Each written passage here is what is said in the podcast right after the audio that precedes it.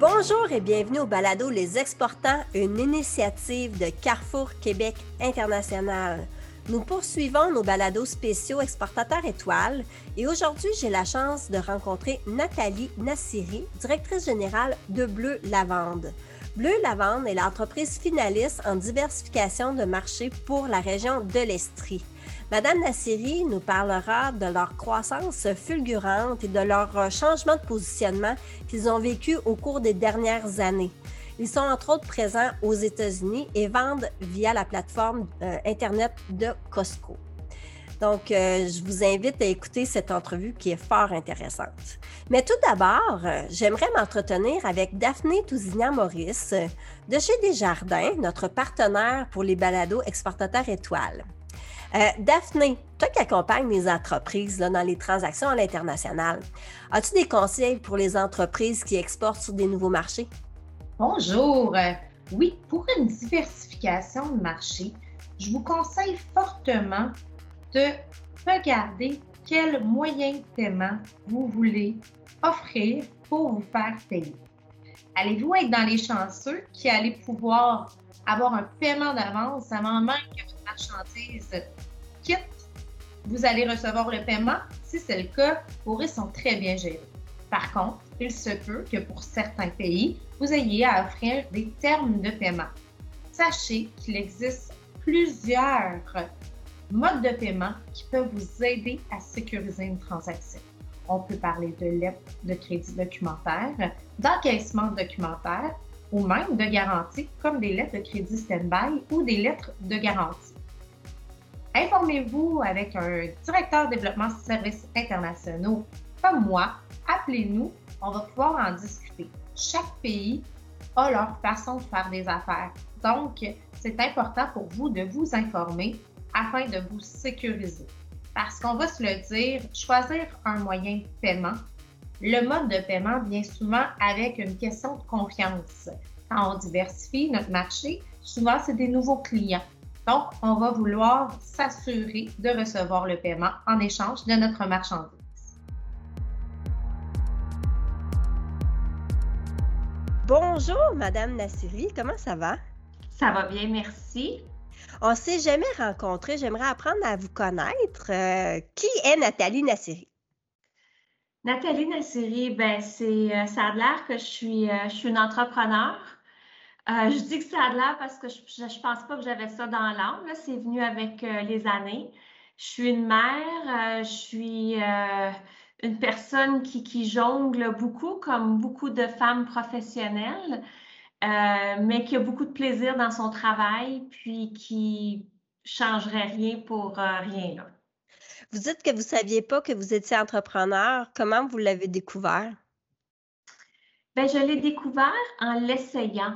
Dans le fond, euh, je l'ai découvert en faisant le saut en PME chez Bleu Lavande. j'ai pris la direction générale en tant qu'employé parce que ça me tentait d'essayer le défi de la, la plus petite entreprise parce que j'avais toujours fait ma carrière en grande entreprise. Et, euh, et j'ai eu la piqûre. J'ai réalisé que je suis capable, j'ai la volonté, j'ai beaucoup de passion. Puis ce qui m'avait beaucoup aidé dans la grande entreprise, c'était l'entrepreneur, le, sentiment d'entrepreneurship que j'avais, de vouloir euh, faire des projets, mettre des nouveaux produits en, développement. Fait ça, ça m'avait déjà peut-être euh, donné une bonne indication que il y a la fibre entrepreneuriale en moi. Mais c'est vraiment en arrivant chez Bleu Lavande que j'ai pu euh, étendre mes ailes puis réaliser que je me retrouvais dans mon élément. Je peux comprendre ce sentiment-là. Vous vous sentez en ce moment comme un poisson dans l'eau.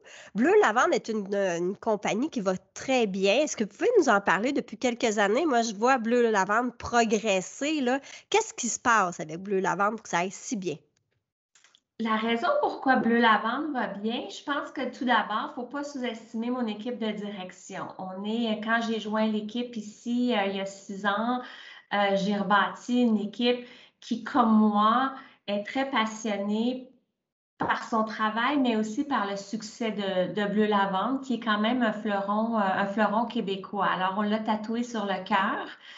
Ce qui marque beaucoup son, son, succès, je pense que c'est le focus qu'on a eu à améliorer notre produit. Ce que je veux dire par là, c'est que on est, euh, c'est un produit qui, était, qui, qui, est dans la vague de, de, des tendances des produits naturels, des produits d'aromathérapie, des produits de mieux-être. Alors, on avait du, euh, de l'amélioration à faire sur nos formules parce que vous comprendrez que bleu lavande, ces formules existent depuis, de, depuis plus de 15 ans. Il y a 15 ans, on ne parlait pas de produits naturels nécessairement. Alors, c'était la première chose que moi, j'ai entamée avec l'équipe ici. Puis stratégiquement, on, on a toute, euh, toute, toute l'équipe, là, on était euh, plus que convaincus que c'était ça allait être beaucoup, beaucoup d'ouvrages pour une PME de reformuler pas loin d'une centaine de codes de produits, mais que c'était obligatoire pour assurer notre croissance. Par la suite, une fois qu'on a été capable de vraiment euh, avoir un portefeuille de produits qu'on pouvait appeler fièrement naturels, euh, on s'est activé l'équipe et moi, dans les salons internationaux, vraiment pour aller, euh, comme on dit, prober, voir euh, est-ce que l'intérêt des acheteurs à l'extérieur, à l'étranger est là? Puis, on, a eu beaucoup, beaucoup d'intérêt pour la marque. On a fait des salons aux États-Unis, on en a fait en Asie et peu importe où on était, l'intérêt par le fait qu'on a une histoire solide, on est la première lavanderie au Québec, puis tu sais, faire pousser de la lavande au, Québec, c'est quand même pas, euh, c'est pas chose facile mais on a maintenu notre histoire à travers les années. Et puis, on, a un produit qui, est tendance, on a un emballage qui est accessible. C'est un produit que, qu'on peut utiliser. toute notre gamme de produits, finalement, s'intègre bien dans le quotidien des gens. C'est tous des facteurs qui font que Bleu euh, a, un appeal, un attrait, je devrais dire, pour euh, les acheteurs à l'international. C'est sûr que la pandémie nous a ralenti. Ça, je ne vous mm-hmm. cache pas que notre croissance euh, internationale a pris un coup, je dirais, par, euh, par la pandémie. Euh, c'est pas dans une situation de couvre-feu, travail à la maison. Tu sais, ça, c'était mondial. Nos acheteurs à l'étranger vivaient la même chose. Alors là, veux, veux pas, c'est pas dans ces conditions-là qu'on peut rencontrer des acheteurs ou pitcher des produits ou, euh, ou, ou, qu'eux-mêmes prennent le risque de, d'introduire des nouveaux produits dans leur magasin quand ils ne savent même pas si les magasins vont être ouverts ou fermés. Je comprends. Donc là, le, développement à l'international commençait quand la pandémie est arrivée, c'est bien ça? Vous avez. Oui, oui, moi je, moi, je suis revenue de du, mon dernier salon avant la, la pandémie. Je suis revenue, je pense, c'était le 25 janvier. Je suis revenue de Tokyo. Euh, c'est sûr qu'ici au Québec, c'était vers le 19 mars que ça a vraiment démarré. Mais là, si on parle de l'Asie, c'est sûr que ça a commencé plus tôt euh, là-bas. Déjà, nous, à l'aéroport, quand on quittait, euh, on avait des masques, puis on nous demandait de, prendre des distances, puis d'être très vigilant. Alors, euh, moi, je suis revenue à ce moment-là du Cosme Tokyo où j'ai signé deux, à mon retour, j'ai signé deux ententes de distribution avec un distributeur au Japon et un autre en Corée du Sud. Alors, comme je vous dis, ça ralentit parce que c'était plus long et parce que leur développement est plus long aussi.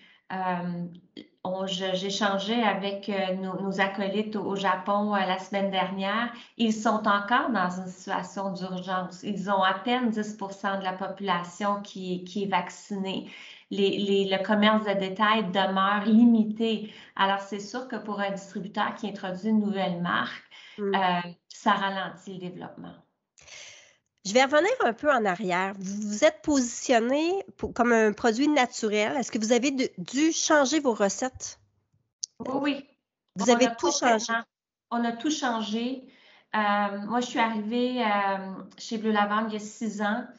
Puis à peine un an après mon arrivée, on a commencé à tout euh, reformuler, les, les, produits, les formules, enlever tout ce qui est artificiel, enlever les, les colorants. Euh, il, y a 15 ans, c'était agréable d'avoir un bain moussant bleu qui sentait la lavande, mais aujourd'hui, on ne veut plus de colorant. Alors, euh, c'était, comme je disais tout à l'heure, c'était pas facile pour une PME d'entreprendre ça parce que on a quand même beaucoup de consommateurs qui nous encouragent et qui achètent nos produits. Alors, il faut continuer à livrer un produit qui, qui, a la même qualité, tout en ayant changé sa formule et en, allant euh, presque 100 naturel. Et votre positionnement aujourd'hui comme produit naturel vous aide à percer les marchés? Est-ce que vous avez une compétition forte ou ça vous aide vraiment à ressortir de la compétition, le fait que vous soyez positionné aussi, naturel que ça? Je pense que c'est ce qui, ce qui, euh, ce qui est la, recette de notre succès à l'étranger. Euh, c'est le fait qu'on a une histoire, déjà d'être une marque canadienne, québécoise, ça a une valeur, j'ai appris, énorme à, l'étranger, surtout en Asie. Le fait d'avoir euh, une lavanderie, le fait d'opérer, d'être vraiment spécialiste de, notre ADN, dans le fond, tous nos produits sont faits à base de, essentielle de lavande fine. Alors, le fait d'en cultiver rajoute beaucoup, beaucoup de, de valeur aux yeux des acheteurs pour la marque parce que c'est une histoire qui est vraiment tangible. Euh, et le fait d'être naturel aussi. Les, euh, j'étais étonnée, j'étais surprise comment en Asie, avec les pays qu'on transige, les ingrédients sont regardés à la lettre. OK. Euh, je vous donne un exemple. Un, conservateur souvent utilisé que beaucoup d'entreprises appellent naturel qui est le, le, mon Dieu, le nom m'échappe, là, mais nous, moi, je ne le mets pas, par exemple. Moi, je ne le mets pas parce qu'il est toujours, il est quand même pas assez naturel pour plusieurs, euh, plusieurs personnes. Il faut se dire que dans l'industrie des produits ménagers, des produits cosmétiques, il y a beaucoup de ce qu'on appelle du, euh, du greenwashing.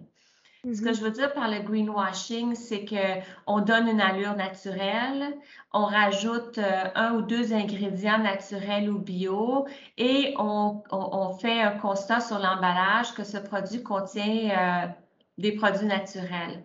Alors, le consommateur part vite en se pensant, ah ben, c'est cool, j'ai un produit naturel, ce qui n'est pas nécessairement le cas. Alors, c'est ce que j'appelle le phénomène du greenwashing. Et ça, moi, j'embarque pas là-dedans. Je veux pas que l'entreprise embarque là-dedans. On est très transparent par rapport à nos ingrédients, puis euh, c'est notre fierté. Donc, euh, là, vous faites une croissance fulgurante. Euh, au Québec, vous avez pris des parts de marché, c'est important. Vous êtes même chez Costco. Oui. Par la suite, votre développement de marché à l'international s'est fait comment? Vous parliez de salon. Vous avez été sur quel territoire en premier? On a été sur le territoire américain en premier, mais il faut se dire que même que ce soit un, salon aux États-Unis ou même qu'il soit dans l'Ouest canadien, les gens se déplacent. Avant la pandémie, on pouvait être à un salon à, Las Vegas, puis on pouvait voir autant de, gens qui venaient de, de l'Asie ou de l'Europe. Alors, c'est sûr qu'il y avait beaucoup d'Américains. On a commencé avec les États-Unis.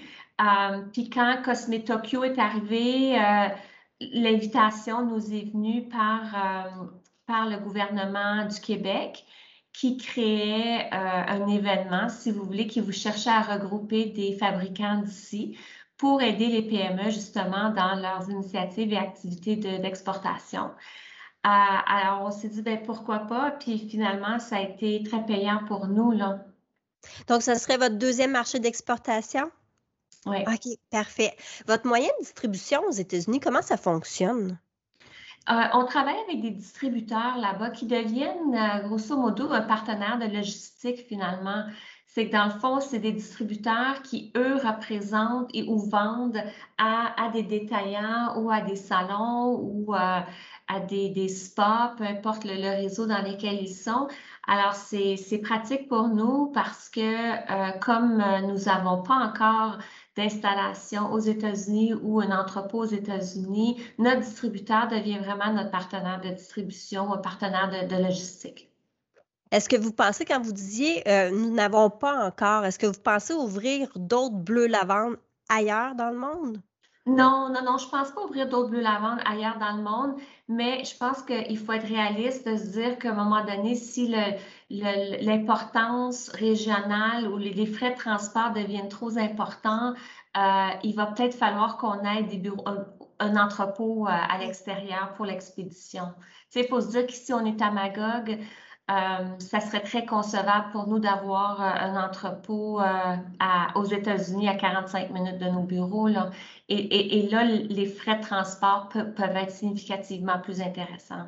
Je comprends. Vous vendez en ligne. Est-ce que c'est une grosse portion de vos ventes qui se fait en ligne? Oui, c'est une grosse portion de nos ventes qui se fait en ligne et elle a d'autant plus pris de l'importance avec la pandémie euh, parce que, bon, un, les gens se sont tournés vers, euh, vers les achats euh, web, mais aussi parce qu'on est dans le segment mieux-être. Alors, la pandémie a eu beaucoup, beaucoup de négatifs, là, puis je ne veux pas minimiser ça. Mais je pense que si on essaie d'en retirer quelque chose de positif, c'est le temps qu'on a eu à pas être dans notre voiture, à, à pas courir à droite à gauche faire des commissions, être à la maison puis s'occuper peut-être plus de soi. Moi, c'est ce que j'ai vu, la tendance que j'ai vue dans l'utilisation de nos produits qui sont vraiment axés sur le mieux-être, c'est que ben, tu as le temps après ton bain de t'hydrater, ou te donner un soin spécifique que autrement, quand tu es toujours euh, sur la go et toujours pressé, que tu n'as pas nécessairement le temps de prendre. Euh, de ta maison avec des, parfums naturels d'huile essentielle, par exemple, euh, qui sont très bons pour le moral et pour la, détente. Ben, je suis la première à dire que j'avais pas nécessairement le temps de, de, de, de me plonger dans, une routine mieux-être avant la, avant la pandémie. Est-ce que vous avez euh, fait une campagne marketing différente? euh, en lien avec la pandémie? Est-ce que votre oui, on a ajusté nos messages. On a ajusté nos messages justement parce que, ben, comme, comme les gens étaient plus souvent, ne veulent pas à la maison, euh, on, a, on a ajusté les messages pour justement apporter des astuces d'utilisation par rapport à nos produits que je pense ont été appréciés aussi parce qu'on a reçu des messages par rapport à ça de, nos consommateurs. C'est ça qui est intéressant aujourd'hui avec les médias sociaux, c'est que par euh, une action prise euh, peut générer rapidement euh, du feedback qui est toujours très intéressant. Justement, vous parlez des médias sociaux, ça prend une place de plus en plus, c'est plus important que ce l'était. Est-ce que vous pensez qu'une entreprise pourrait survivre sans les médias sociaux? C'est terminé, hein, ce temps-là. Il faut vraiment s'impliquer. Oui, je pense qu'il faut s'impliquer, pas juste pour faire rayonner son entreprise ou son produit, mais pour embaucher, pour faire rayonner euh, son, sa, valeur employeur. Euh, c'est fou, mais oui, c'est triste, là. moi, je suis, je suis, je suis euh, tu sais, il y a un côté de moi qui est mère, puis un côté de moi qui est, qui, qui, est professionnel, entrepreneur, puis mon côté professionnel, entrepreneur, tu sais, je comprends très bien que les médias sociaux, on ne peut pas passer à côté de ça. Puis j'ai mon côté de mère qui est comme, mon Dieu, il me semble que, il me semble que les enfants sont tout le temps sur les médias sociaux. Je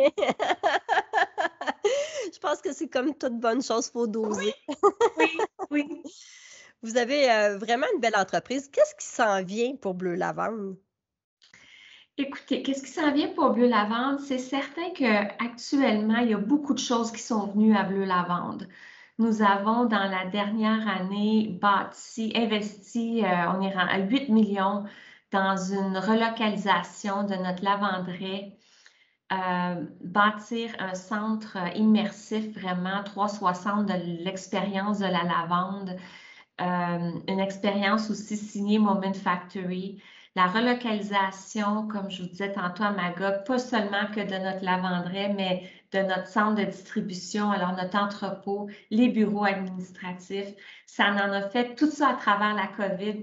Euh, là, on est dans la phase où on digère on digère beaucoup, beaucoup de changements.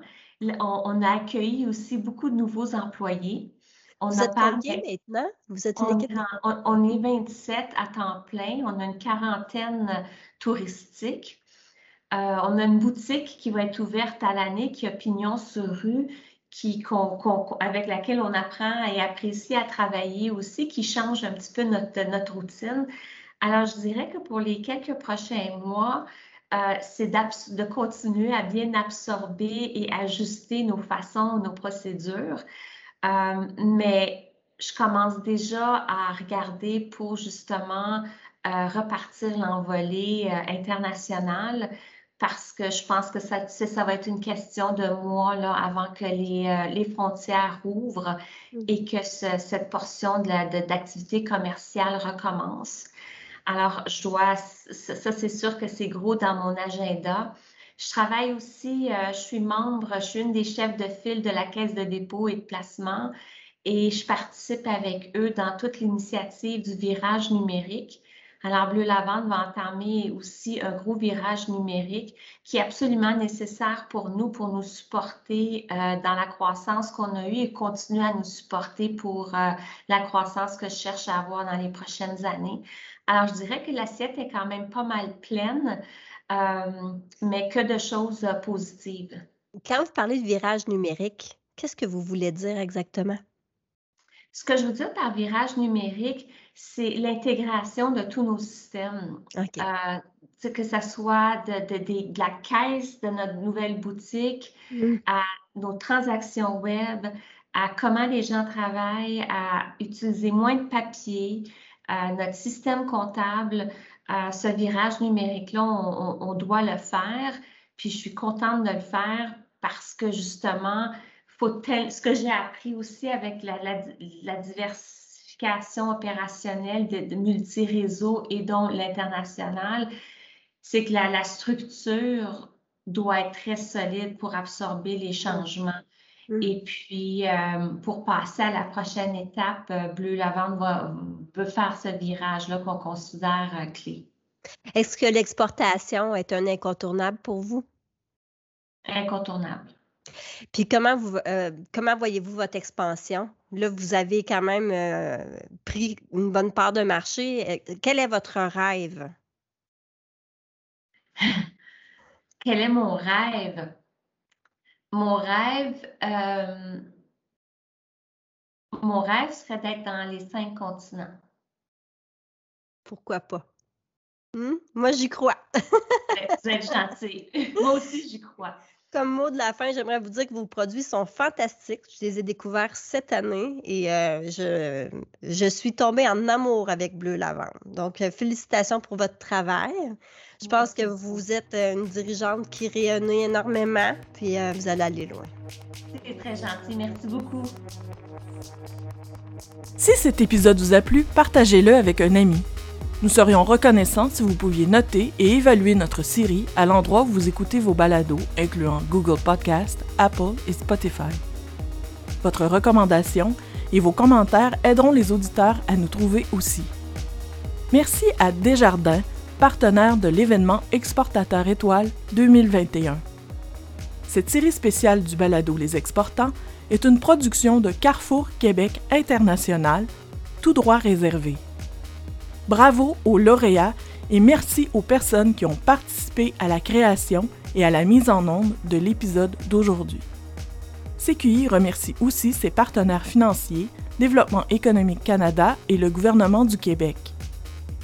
Vous pouvez obtenir plus d'informations sur Carrefour Québec International sur notre site web au cqinternational.org.